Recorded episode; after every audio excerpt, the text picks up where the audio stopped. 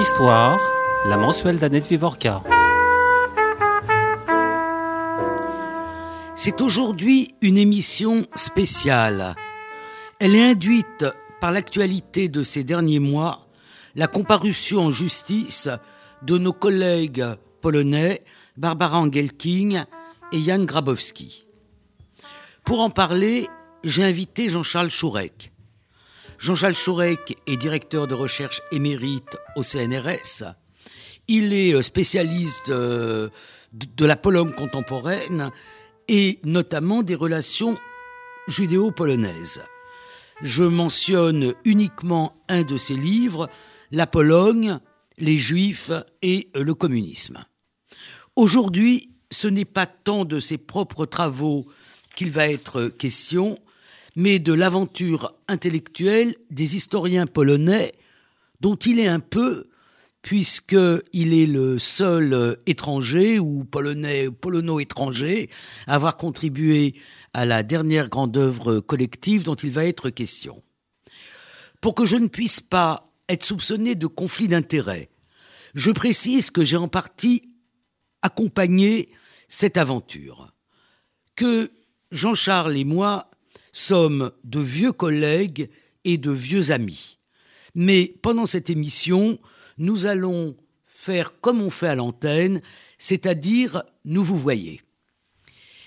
Euh, Jean-Charles Chourec, euh, il me semble que cette histoire qu'on va évoquer commence avec la chute du communisme en Pologne. Oui et non. Euh, je dirais que ça commence en réalité même avant, parce que euh, l'irruption du passé juif, de ce passé de la Deuxième Guerre mondiale, que nous découvrons maintenant euh, avec euh, les travaux de nos collègues historiens, en particulier de ceux qui sont incriminés dans le cadre du procès qui vient de se dérouler, cette mémoire du passé juif a ressurgi au moins trois fois avant 89, avant la chute du communisme. Alors quand, avec euh, le scandale du Carmel d'Auschwitz, brusquement, les Polonais, l'opinion polonaise s'est rendu compte que euh, le camp d'Auschwitz, perçu pendant 40 ans comme un camp polonais, était en réalité euh, et un cimetière polonais est le plus grand cimetière polonais euh, du monde comme étant le plus grand cimetière juif du monde et beaucoup plus grand que, que celui des Polonais. Donc ça d'ailleurs consacré un texte à la question du, de, la muséographie à, Auschwitz, à l'Est, la mémoire retrouvée. Exactement. Un ouvrage collectif. Voilà. Alors la deuxième fois, on est obligé d'aller un peu vite. Et il faut aller vite? Oui. Alors, je vais aller plus vite la deuxième fois. Alors, non, mais c'est important parce que l'opinion polonaise, a, ça a mis dix ans l'affaire du, du Carmel d'Auschwitz. La deuxième, c'était le, film de, de Lanzmann, Absolument, Shoah. qui a créé un débat public en Pologne, un énorme débat. Et vous avez aussi consacré un texte à ce débat. Voilà. Mais au troisième euh, débat, je n'ai pas consacré de texte.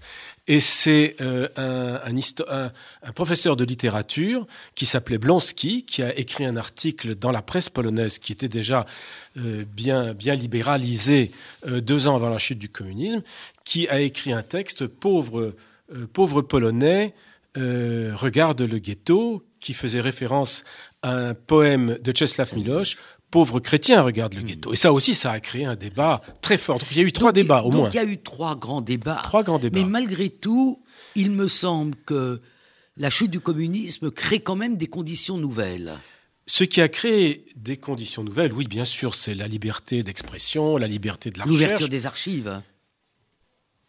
Oui, l'ouverture des archives euh, en partie, euh, je dirais, euh, parce que l'accès ce qui a vraiment ouvert le débat, c'est le livre de notre collègue euh, américain d'origine polonaise qui s'appelle Jan Gross. c'est ça la, vraie nouveauté. Alors le livre de Jan Gross a été traduit en français. Euh, il est reparu euh, il y a très peu de temps aux belles lettres en livre de poche 2019 et il s'appelle Les voisins 10 juillet 1941 un massacre de juifs en Pologne. C'est ça la véritable rupture euh, cognitive. Quelques mots sur ce livre, sur le contenu de ce livre. Jan Gross, euh, il baignait comme beaucoup de gens de notre génération dans l'idée que euh, les Polonais étaient innocents. Il y a un mythe de l'innocence polonaise qui, qui, a imprégné l'opinion, les historiens, moi-même j'ai été imprégné de ce mythe. Euh, tout en sachant, à travers euh, les relents de mémoire qu'on possédait euh, venant de, nos amis, de notre famille, qu'il y a quelque chose qui s'était déroulé durant l'occupation, qui n'était pas ce qu'on nous disait, mais il n'y avait pas de savoir généralisé, historique sur cette question. Yann Gross, pour la première fois, a mis le doigt sur le fait sur, sur, une chose qui lui a paru surprenante et qu'il ne comprenait pas, c'est que dans un village de Pologne, la moitié, que la population euh, de, de, ce village, de cette bourgade, de cette bourgade dans l'est de la Pologne, Jedwabne, que la population polonaise de cette bourgade avait assassiné l'autre moitié de la population qui était la population juive.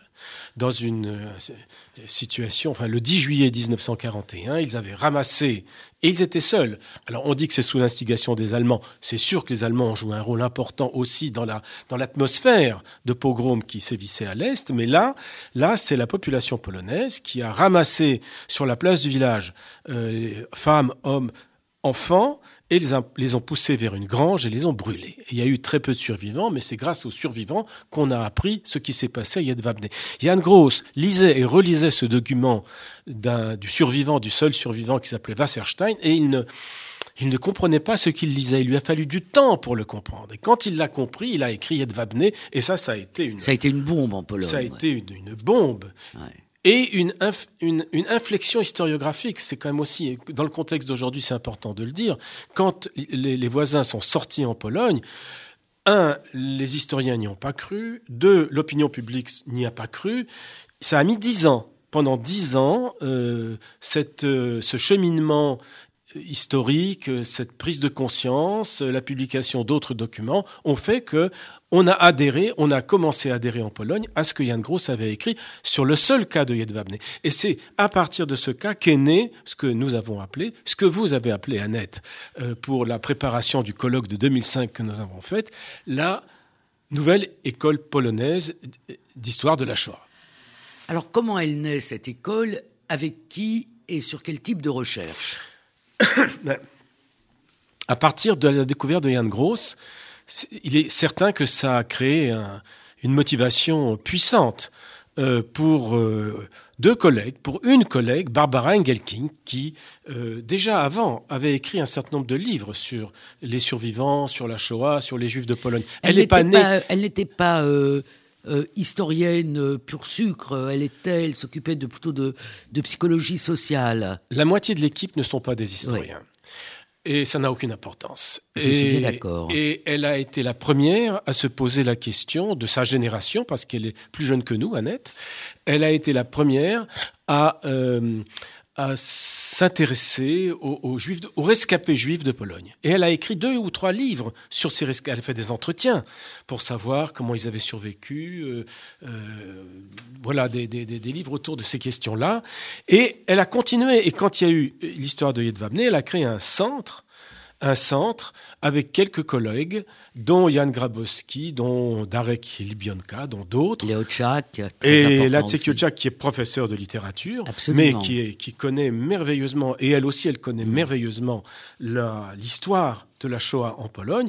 Ils se sont dit, mais ce qui s'est passé, ce que Jan Gross a raconté là, comment ça s'est passé dans les autres villages? Et, et à partir de là, il y a toute une réflexion qui est née et qui a fondé euh, cette nouvelle école polonaise. Euh, le, premier article, ils ont créé une revue qui d'emblée est devenue une revue, une revue de, euh, reconnue sur le plan international, de grande qualité, de très grande qualité. Et dans la première revue déjà, dans le, numéro 1 de cette revue, qui s'appelait Extermination des Juifs, tout simplement. Vous vous souvenez de la date du premier numéro? 2005. On est en 2000. On est en 2021, il y a 13 numéros. Oui, donc ça doit être à peu près ça. Autour, de, autour de 2005. Et donc dès, dès, le premier numéro. Donc dès le premier numéro, il y a deux, deux historiens qui ont écrit un article sur euh, la manière dont la population juive euh, dans la région de Kielce était harcelée par les populations agricoles, par les populations rurales, et comment cela concourait à, euh, à cette difficulté de survivre euh, dans, euh, dans, un, dans un contexte hostile. C'est la première fois qu'il y avait un article aussi fort qui a été ensuite publié dans la revue d'Yad Vashem sur la manière dont les enfants polonais, la population polonaise euh, traitaient des juifs survivants. Alors c'est alors que nous avons l'idée, tous, tous les deux, d'organiser un colloque, un grand colloque pour euh, en fait euh, les 60e, le 60e anniversaire de l'ouverture des camps d'Auschwitz. Et ce colloque se tient en janvier 2005, donc il est euh, synchrone avec la naissance de cette revue à, à la BNF. je vais simplement dire qu'il a été ouvert, ça a été un moment extraordinaire par Simone Veil, dont je dirai rien ici parce que tous nos auditeurs la connaissent, mais euh, aussi par euh, Vladislav Bartoszewski. Deux mots sur euh, Bartoszewski. Bartoszewski, c'est un des tout premiers prisonniers d'Auschwitz, un des prisonniers polonais qui, à 18 ans, est arrêté qui fait partie des réseaux de résistance de la résistance polonaise. Et il est arrêté en, et puis au bout d'un certain nombre de mois, il est libéré.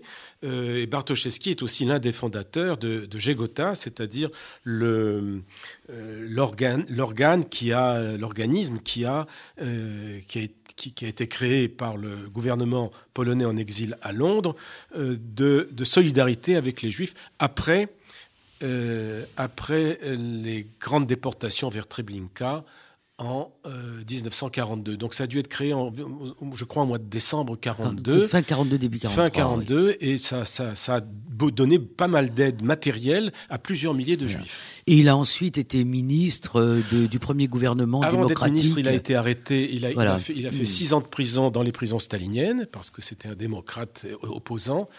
Et in fine, à la fin, il est devenu effectivement ministre des Affaires étrangères des gouvernements démocratiques polonais. Et dans la dernière grande cérémonie euh, en janvier, le 27 janvier 2005, euh, Simone Veil a pris la parole au nom des Juifs assassinés et survivants, Bartoszewski au nom des Polonais, et puis bon, il faut quand même signaler aussi Romani Rose au nom des au nom des, des Sinti Roma.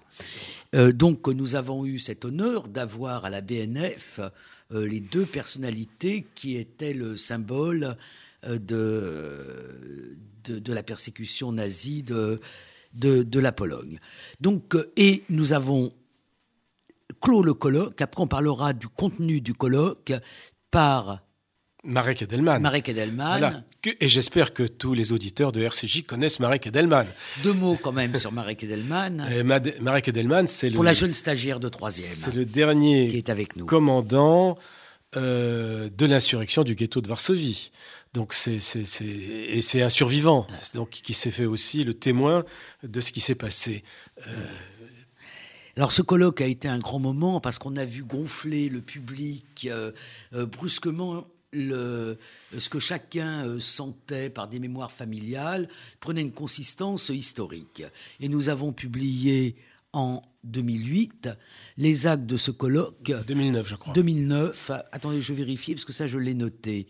2009, euh, vous avez raison, chez Albin Michel, euh, les actes de ce colloque, qui était un colloque un peu comparatiste, où on avait pris un historien français, un historien polonais, pour aborder des questions qui, qui faisaient écho. Donc, qu'est-ce que vous pouvez dire sur ce colloque? Ben, Je dirais que c'est quand même euh, la raison pour laquelle vous et moi, nous l'avons mis en place, constitué. C'était un grand colloque euh, qui a quand même été qui a exigé pas mal de moyens pour l'époque, euh, c'est parce que nous avions déjà vu que du côté des historiens polonais, de cette nouvelle école qu'on n'appelait pas encore nouvelle école, euh, il y avait quelque chose de nouveau qui se passait. Qu'on sortait du binôme euh, allemand et juif tel que l'historiographie polonaise nous l'avait légué et à laquelle on s'intéressait pas trop autrement ici chez nous en France, on sentait que là, il s'était passé quelque chose euh, justement sur le terrain de, confrontation entre juifs et polonais. Et on a voulu leur donner la parole et il y a eu un certain nombre de travaux tout à fait intéressants euh, de Barbara Engelking déjà, de Grabowski déjà, euh, de Dariusz Libionka sur le gouvernement polonais en exil qui montraient comment, euh, quelles étaient les interactions entre, entre, entre l'acteur polonais, le témoin, on appelait encore à ce moment-là le témoin polonais, le témoin polonais et les juifs et les juifs sous occupation allemande. Et puis on, a, on est passé progressivement non plus du témoin polonais, à l'acteur polonais. C'est ce que montre la nouvelle école polonaise, justement, c'est que maintenant, on ne peut plus parler seulement de témoins, mais qu'ils étaient agissants aussi. Hmm. Alors, je voudrais euh, quand même signaler deux ouvrages euh, traduits en français, parce que je suppose que les auditeurs de RCJ sont comme moi, ils ne lisent pas le polonais. Le premier ouvrage en date, paru en français, c'est l'ouvrage de Jan Grabowski, je le connais, c'est un juif. Varsovie 1939-1943, le chantage contre les juifs, c'est paru euh, dans la collection du mémorial Kalman Levy en 2008. Euh, un tout petit mot, comment est-ce qu'on appelle ces maîtres chanteurs en, en, polonais, On les appelle schmalzownik. En yiddish, on les appelle schmalzownikes. Euh, voilà. Et donc, voilà, donc on les appelle des maîtres chanteurs. Il y en avait 4000 à Varsovie, aux portes du ghetto, euh, qui attendaient les juifs. C'était une des, une des activités lucratives euh, de la, de la pègre polonaise, je dirais. Et Barbara Engelking, un ouvrage qui est comme euh, qui fait écho aussi à celui de Grabowski. On ne veut rien vous prendre, seulement la vie des juifs cachés dans les campagnes polonaises qui est paru dans la même collection en 2015. Oui, il est regrettable que ce titre ait été trouvé par les responsables de l'édition, parce que la, version polonaise était Il fait si beau aujourd'hui. Ça faisait un peu écho à ce que disait Lanzmann dans, Shoah, quand il disait euh, il, a, dû y avoir de si belles journées ici aussi. Il fait. Euh, le titre de Barbara Engelking faisait référence à l'un des témoignages. Après, il y avait le sous-titre. Mais là, le titre français, je trouve, il est, bon, il est moins, moins, moins fort quelque part. En tout cas, le livre de Barbara Engelking et celui de Grabowski aussi, mais celui d'Engelking, il est, il est vraiment fondamental. Il est vraiment fondamental. On va peut-être parler des sources. on, a le, on a le sentiment que euh, c'est à partir de ces travaux de Barbara Engelking, mais aussi de l'ouvrage qui n'est paru qu'en anglais de, de, Grabowski, euh, sur la chasse aux juifs, que euh, qu'il y a le sentiment que l'écriture de l'histoire est incomplète parce que, si j'ai bien compris, euh, elle s'est surtout euh, focalisée euh, sur les grandes villes, sur les villes, sur les ghettos. Le ghetto de Varsovie où il y a une bibliothèque dont le magnifique livre de Barbara Engelking et de Pavel, Pavel Jacek qui a été publié en, en anglais. en anglais, mais que nous n'avons pas réussi à faire traduire en français jusqu'à aujourd'hui. Bon, des ouvrages sur euh, Cracovie, des ouvrages sur euh, euh, Lvov, Vif, Lamberg, et, mais que le trou, ce sont les campagnes. Et alors c'est là que naît ce projet dont j'aimerais bien que vous nous parliez, Jean-Charles Chourec, car vous êtes un des auteurs, enfin un des chercheurs qui a contribué à ce très grand projet. Si je peux revenir un tout petit peu en arrière. Mais absolument. Mais il y a un lien entre les deux, les deux questions. Euh, le, livre de, de, de, Grabowski, qui concernait une région déjà, une région de Pologne, du sud de la Pologne, euh, et le, livre de Grabowski s'appelait, je crois, Hunting for the Jews en anglais, la chasse aux Juifs. La chasse aux Juifs, en allemand. Et, et j'aurais quand même signalé que Grabowski est un des contributeurs du magazine L'Histoire qui a consacré un dossier à ces questions et qui suit d'ailleurs l'actualité polonaise et renvoyer nos auditeurs euh, au site internet du magazine Histoire où il pourra consulter des articles de Grabowski et notre euh, dossier Pologne. Oui, la chasse aux juifs, c'est, ça vient de l'allemand, Judenjagd. Et c'est les Allemands qui ont inventé ce terme de chasse aux juifs. Et cela concerne cette période que les historiens polonais ont appelée la troisième phase de la Shoah, après euh, l'enfermement dans les ghettos, la liquidation des ghettos. Quand les ghettos, il y en a eu 400 en Pologne, quand les ghettos sont liquidés, un certain nombre de juifs parviennent à se cacher euh, sous les combles, dans des cachettes diverses, euh, chez les paysans polonais, euh, dans des caves. L'ingéniosité pour se cacher a été grande, n'a pas suffi à l'extermination des Juifs de Pologne, mais il y en a eu quand même environ 200 000, d'après les estimations des historiens, qui 200 000 qui, qui sont partis chercher de l'aide chez leurs concitoyens polonais. Et euh, c'est là que l'occupant allemand a inventé ce mot de Judenjagd parce qu'il fallait organiser des battues euh, pour, euh, pour traquer les juifs. On voit bien des photos de Judenjagd dans le livre de Browning. De Christopher Browning. De Christopher, oui, le, bataillon 101. Il y a des photos dans le bataillon 101 où on voit ces, ces, ces, Allemands, ces soldats allemands en train de chercher des juifs dans les campagnes. Bref, le... Alors le projet qui naît de... juste, j'y viens, Annette.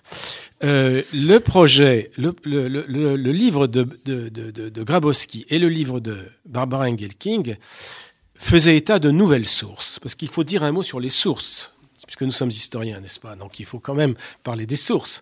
Or, les sources là, la vraie source, nouvelle, ce sont les procès faits après 1945, euh, déjà en 1944, le début, aux, euh, aux responsables des, au fait de collaboration avec l'occupant allemand.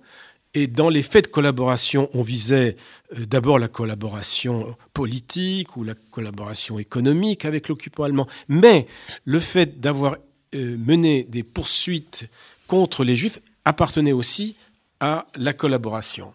Et c'est dans ce cadre-là qu'il y a eu des, procès faits pour avoir donné des Juifs, euh, euh, procédé à des exécutions de Juifs. Bref, là, là, ces procès-là nous donnent une information sur la société polonaise, sur les sociétés rurales, sur les sociétés paysannes euh, sous l'occupation, mais surtout en 43-44, qui sont une source très importante des livres de Barbara Engelking, de, Grabowski, auxquels sont confrontés dans leur euh, approche, dans, les approches que nous avons menées après, euh, d'autres sources qui sont les témoignages des Juifs. Or, les témoignages, euh, il y a 20 ans, on avait du mal à avoir des témoignages, euh, ils étaient là, mais pour avoir une lecture systématique des témoignages, ce n'était pas quelque chose de malaisé. En ce sens, la digitalisation, la numérisation a beaucoup aidé, euh, parce que les, les, les, les 5-6 000 témoignages qui existent à l'Institut historique juif de Varsovie. Euh, on pouvait aller les consulter sur place. On avait 3-4 heures pour les consulter. On n'avait pas de système pour les reproduire. Il fallait réécrire ça à la main. Bref, ça n'a jamais été systématiquement analysé. C'est important, il faut le dire. Et c'est grâce à, Barbara, à la technique que Barbara Engelking a pu les, les, les, rendre systématiquement lisibles, que maintenant ils sont partout lisibles. On peut les lire à Yad Vashem, au musée de Washington de, de l'Holocauste. Et euh, c'est cette confrontation entre les deux types de sources qui a donné la réflexion de ces, de ces livres et qui a donné naissance aussi à l'ouvrage dont, on va parler maintenant. Dont on va parler maintenant, qui est un ouvrage euh, consacré au, au, euh, à, ce que Grabowski a appelé les stratégies de survie des Juifs entre 42 et 44 euh, dans neuf régions. C'est comme ça que chacun de nous. Il s'appelle comment cet ouvrage? En polonais. En polonais? Et puis en traduction française après. En polonais, c'est Dalejes Noc. Et en français. Plus loin, encore, c'est la nuit. Voilà. Plus loin encore, c'est la nuit. C'est tiré d'un vers de Et je crois qu'il est en traduction en, en, anglais. On pourra le lire en. Il va bientôt, j'espère, sortir dans une coédition euh, Yad Vashem, euh, Indiana University Press. Donc neuf contributeurs neuf régions. correspondent à neuf régions. Voilà. Vous avez fait laquelle de région J'ai choisi la région de Lukov, qui est une région euh, située à, l'est de Varsovie, à l'est de Lublin, euh, à l'est de la Pologne, quoi. C'est un ouvrage considérable, pas loin de 2000 pages. Est-ce que en deux mots vous pouvez le résumer? Non. Non.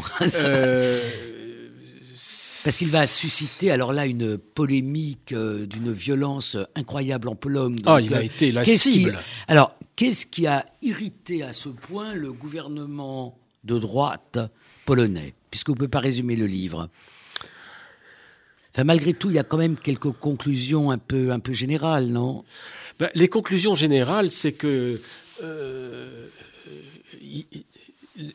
c'est que la population polonaise euh, étudiée dans les régions rurales euh, ne s'est pas très bien comportée à l'égard des Juifs. Après juillet 42, ah. comme si les grandes déportations avaient levé toutes les inhibitions et, et conduit à le, oui, il y, a, il y a de façon évidente euh, dans, les, dans, les, dans, les, dans ces régions une, une, une, sorte de confrontation entre le, le, les ruraux polonais et, la, et les juifs en quête d'aide qui, euh, euh, qui, qui, qui, qui, ne tourne pas à l'avantage de la, de, de, du jugement qu'on peut porter sur, sur ces populations, qui, il est vrai, euh, vivaient aussi dans un système d'interconnaissance et de peur mutuelle. Donc il y a des circonstances atténuantes qui permettent d'expliquer pourquoi on n'aidait pas les juifs.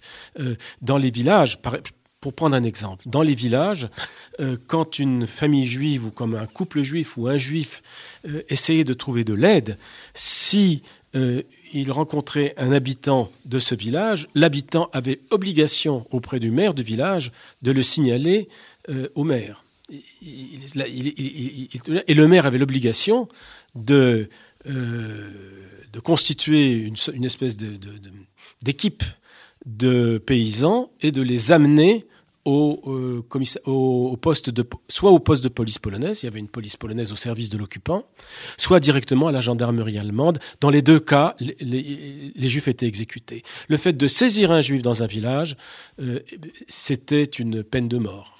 Est-ce qu'on a une évaluation euh, approximative euh, du nombre de juifs qui ont été assassinés par le fait directement ou indirectement, euh, de leurs voisins polonais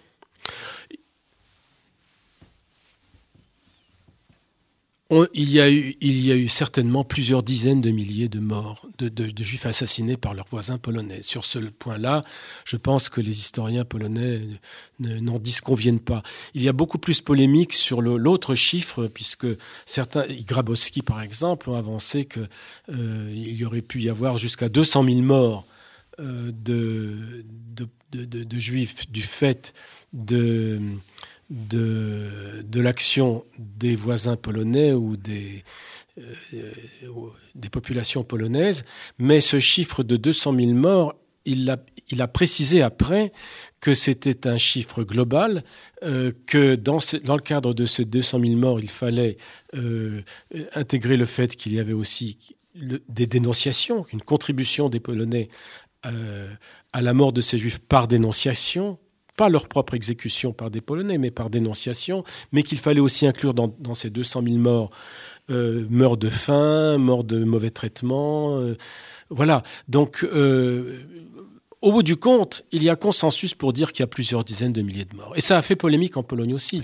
Puisque, puisque, pourquoi ça a fait polémique? La polémique est aussi curieuse, c'est que euh, quand on, quand, elle est un peu fallacieuse, mais bon, quand même, elle quand on fait le compte euh, des morts, euh, on s'aperçoit que les Polonais auraient tué plus d'Allemands qu'ils n'ont, plus de, plus de Juifs qu'ils n'ont tué d'Allemands. C'est ce que Yann Gross a a déclaré et ça a créé un avec provocation. Euh, voilà. Voilà, ça. A Yann Gross ayant un, disons un petit talent provocateur. Euh, oui. mais euh, c'est bien. Alors la sortie de ce livre, alors là c'est une sorte de de cataclysme en Pologne avec dans, dans, une Pologne. Dites-nous un peu deux mots de ce qu'est la Pologne d'aujourd'hui. Euh, d'un point de vue euh, politique, euh, démocratique Parce que ça, c'est quand même important. C'est pas la Pologne qui sort du, du communisme, c'est une autre Pologne aujourd'hui. La Pologne qui est sortie du communisme a d'abord voté pour un ancien communiste. Donc, elle a voté pour Lech Walesa au début, pendant cinq ans, puis après, pendant dix ans, ça a été un ancien ministre du général Jaruzelski qui a été élu. Donc la Pologne, il faut voir, c'est un pays euh, bipolaire, complexe. Euh, mais, mais là, on a une droite au pouvoir ultra qui réduit une ultra droite qui réduit l'ensemble des libertés. Euh, Ce que je, je voudrais, c'est que euh, on, recontextualise ce qui se passe sur cette question-là. Euh, parce que euh, c'est oui c'est dans un contexte politique très particulier où la liberté des journalistes est rognée où enfin alors qu'est-ce qui se passe à la sortie de, ce livre? Oui, enfin, l'ultra droite au pouvoir, elle a, elle, elle, elle, a, elle, a, elle a mis au pas les juges, tout, l'appareil de justice. Elle a mis au pas euh, toute euh, la presse publique, la télévision polonaise aujourd'hui, la une, euh, la télévision polonaise est sur le plan de la propagande pire que ce que faisait le général Jaruzelski dans les années 80 avec la télévision d'État. Donc c'est une télévision vraiment abominable. Et alors là, après lié au travail de nos collègues, le gouvernement polonais fait passer une loi. Alors justement, la, loi, elle est passée avant, je me semble-t-il. Peut-être avant, mais en tout cas, elle est utilisée à ce moment-là. Et que dit cette loi? Alors la loi, la loi, ça se passe plus ou moins au même moment, mais je... la loi dit, elle pénalise quiconque imputerait, je cite, je cite toujours ce chapitre parce que j'aime mieux être précis, qui, quiconque imputerait à la République de Pologne ou à la nation polonaise publiquement et contrairement à la réalité des faits la responsabilité ou la co-responsabilité de crimes nazis perpétrés par le Troisième Reich. Allemand. Donc vous tombez sous le coup de cette loi qui a euh, suscité un tollé international, si bien que euh, le gouvernement polonais est revenu et a supprimé euh, l'idée d'une condamnation au pénal tout en gardant la possibilité de poursuivre au civil. Exact. Donc, euh, comme le disait Yehuda Bauer, euh, indigné le grand historien israélien, le doyen, le doyen des doyens des études sur la Shoah, il disait c'est une loi qui est faite pour ruiner nos, nos, collègues polonais. Alors, à ce moment-là, nous réfléchissons tous les deux à la façon de les aider. Oui. Et euh, nous envisageons donc euh, de faire un colloque. Euh, nous sentons l'âge nous gagner et nous associons à la préparation de ce colloque deux, deux historiennes de la génération après la nôtre, Audrey Kichelewski et Judith Lioncan. Et grâce à Judith Lioncan, le colloque peut se tenir à l'école des hautes études en sciences sociales et le colloque euh, se tient. Euh, et je voudrais que vous, deux, mots sur ce colloque. Alors tous nos amis historiens sont là, sauf Barbara Engelking qui envoie un texte qui est euh, souffrante. Et ben, qu'est-ce qui se passe dans les jours qui précèdent le colloque et dans le colloque lui-même? Dans les jours qui précèdent, il y a une tentative d'intimidation venant des cercles nationalistes polonais. Euh, il y a maintenant à Paris, il faut le savoir, des cercles nationalistes qui n'existaient pas avant de manière organisée, qui sont maintenant organisés et qui sont venus au colloque perturber le colloque de manière mais insupportable, ignominieuse, grossière. Qui ont fait d'abord pression sur. Euh, le, colloque a été euh, très soutenu par la Fondation pour la mémoire de, la Shoah, qui l'a en fait euh, pratiquement en entier financé. Donc il y a eu des menaces proférées à l'encontre du président de la HESS et de la Fondation pour, pour la mémoire de la Shoah. Et puis, qu'est-ce qu'on voit dans ce colloque quelque chose d'inouï qu'on n'avait jamais vu. Oui, qui, qui, ces hurluberlus qui, qui, qui, qui, tapent du pied, qui empêchent les chercheurs de parler, qui euh, profèrent des, des, des, des, insanités antisémites dans l'enceinte de l'école. Tout ça est documenté. Et voilà, et cette perturbation de ce qui est de ce qu'on a appelé maintenant en Pologne la conférence de Paris est relayée par la fameuse première chaîne polonaise qui qui montre euh, les photos de nos de quatre collègues de Barbara Engelking, de Leo Tchak, de Grabowski et de Jan Gross, euh, qui, qui, ne vit pas. Euh, euh, Jan Gross avait fait la conférence inaugurale, au Collège de France. Et il ne vit plus en Pologne, dont il a été chassé en, en 1968. Voilà. Et les, les, quatre photos sont exhibées wanted, wanted, wanted, à, la, à, la, télévision publique polonaise comme étant voilà les historiens qui trahissent la, la, la, la raison d'État, le, le patrie, la, patrie polonaise. Enfin, c'est des choses qu'on n'a jamais vues, qu'on n'a jamais vues. Et un prêtre en soutane parmi les perturbateurs. Hein. oui, oui, un, prêtre en soutane. Tout ça a été très très bien écrit par une des, des, des, des grandes anthropologues, mais qui font de l'histoire. C'est un, peu interdisciplinaire, les, les histoires polonaises. Euh, Johanna Tokarska-Bakir, qui a écrit ce gros livre sur le meurtre rituel, euh, le crime de sang, euh, aux éditions Albin Michel, elle était là, elle a fait une... Euh, elle est intervenue sur le pogrom de, de Kielce, sur lequel elle a écrit aussi un très gros livre que nous n'avons pas encore réussi à faire traduire en français. Ça serait bien. Ce qui serait bien, Ça serait vraiment très bien.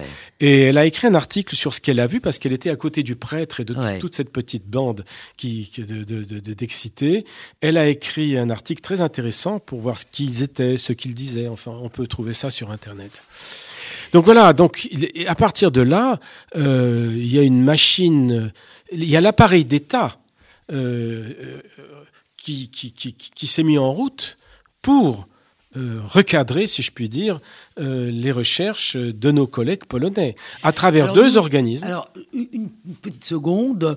nous avons réussi, et s'il y a des universitaires qui nous écoutent, ils verront à quel point c'est un exploit de publier euh, les actes de euh, ce colloque, euh, les Polonais et la Shoah, une nouvelle école historique, co-dirigée par nous quatre, hein, nous deux plus les deux que j'ai nommés, CNRS Édition 2020. ça veut dire que tous les participants se sont mobilisés, les traducteurs ont accepté de commencer à traduire sans contrat, ce qui est rarissime. Et euh, ben, j'en profite pour remercier quand même euh, euh CNRS Éditions, euh, Grégoire Kaufmann, Laurent Joly, pour avoir permis cette parution. Et bien évidemment, la FMS qui a permis aussi d'aider à à cette parution. Donc c'est un record d'actes de colloque, c'est un acte de solidarité avec nos collègues polonais.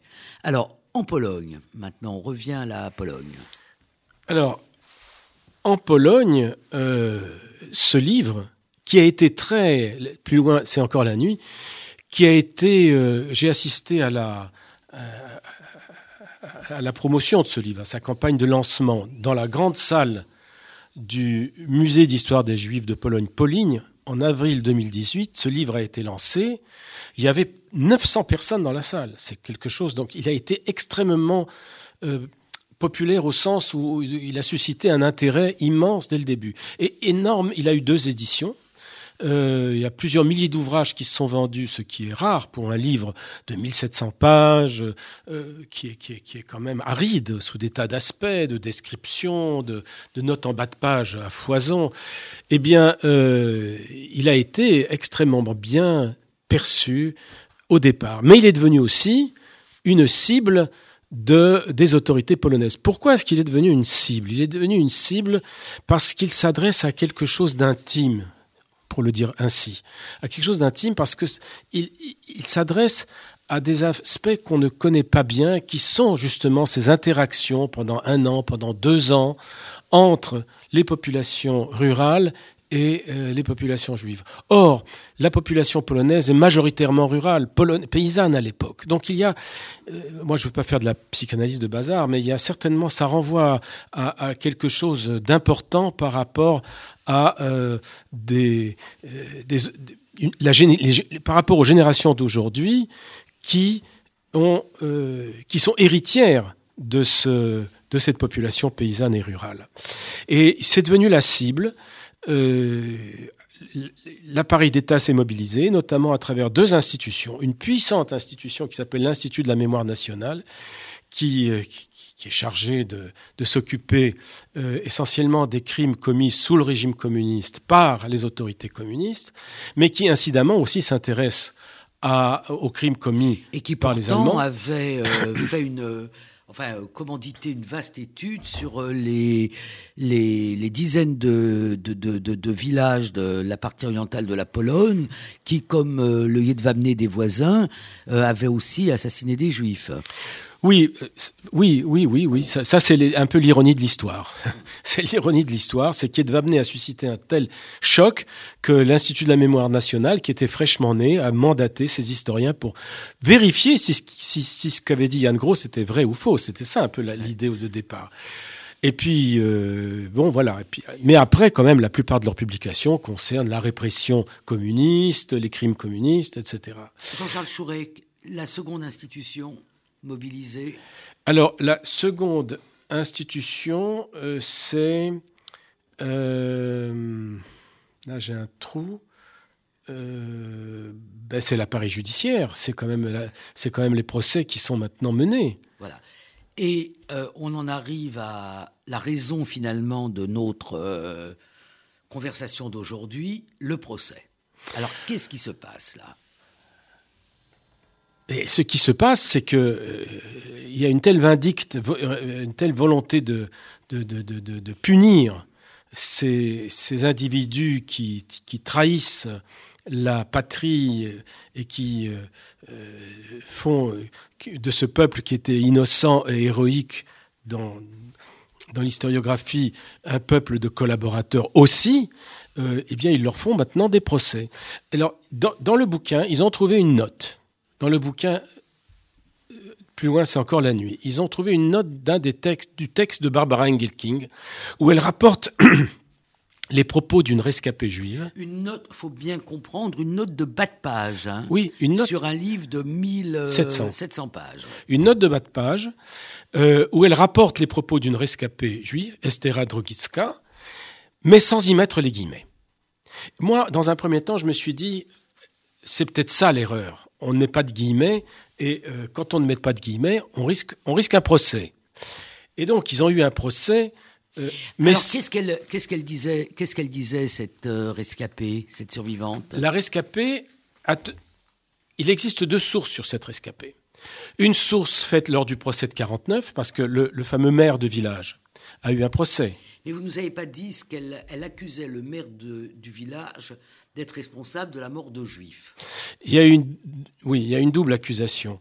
Euh, bon, pour revenir sur ce que vous dites, pour être clair, parce que sinon on, se perd un peu, c'est pas facile. Hein. Euh, il y a eu un entretien de Estera Drogitska en 96 dans le cadre de, des témoignages Spielberg, de la Fondation. Dans ce témoignage, elle incrimine le maire de village de euh, d'avoir participé à la traque aux Juifs à la traque aux Juifs qui ont abouti à un meurtre de Juifs dans la forêt voisine du village dont elle, dont elle, dont elle sortait. Et elle, euh, euh, elle disait également qu'il l'avait sauvé, il l'avait il l'avait sauvé, expédié en Allemagne. Je, je fais l'histoire en abrégé parce qu'on n'a pas beaucoup le temps. Il aurait cinq minutes. Voilà, il l'avait, hein, il l'avait sauvé et que par conséquent, euh, il y avait une situation où d'un côté il était co-responsable de la mort des Juifs, de l'autre côté, il l'avait sauvé. Voilà, ça, ce sont les faits qu'elle rapporte. Il faut savoir qu'en 1949, ce maire de village a été inculpé et qu'il a eu un procès dans le cadre des fameux procès pour collaboration avec l'ennemi. Il a été dénoncé par quelques villageois pour un certain nombre de, faits, et notamment parmi ces faits, le fait qu'il ait donné des juifs et qu'il a participé à la traque aux juifs. Parce que dans ce village, il faut savoir qu'il y avait une forêt à côté où on a capturé dans un bunker une 18 juifs et ils en ont été extraits et tués sur place par les Allemands. Juste, j'en ai pour une seconde. Et ce procès, et donc, le procès a dit que le... le, le, Qui, qui attaque? Alors, voilà, donc il y a eu le maire. Le maire. ce, maire. ce maire a une nièce. Ce maire a une nièce qui aujourd'hui a 81 ans. Et cette nièce est la personne qui attaque en disant mais mon oncle n'était pas cela. Je l'ai connu quand j'étais petite, j'ai participé à toutes les activités de la maison. Euh, il ne peut pas être ce que vous dites. Et par conséquent, je porte atteinte, je vous attaque non pas pour diffamation, mais pour atteinte euh, à la mémoire du défunt. Il y a une disposition comme ça dans la loi polonaise. Peut-être bon là. Et alors, qui est attaqué Donc Barbara. Barbara, Engelking, en tant qu'auteur de ce texte, et où elle, en tant qu'auteur, où elle rapporte sans, sans guillemets ce propos du témoin, et Grabowski parce qu'il est co-responsable du volume. Hmm. Ils sont tous les deux attaqués et condamnés. Et ils sont tous les deux condamnés à demander des excuses à à, à, présenter, à, présenter, leurs excuses. Qu'est-ce que j'ai dit? À présenter leurs excuses à cette personne, euh, à cette nièce du, du maire.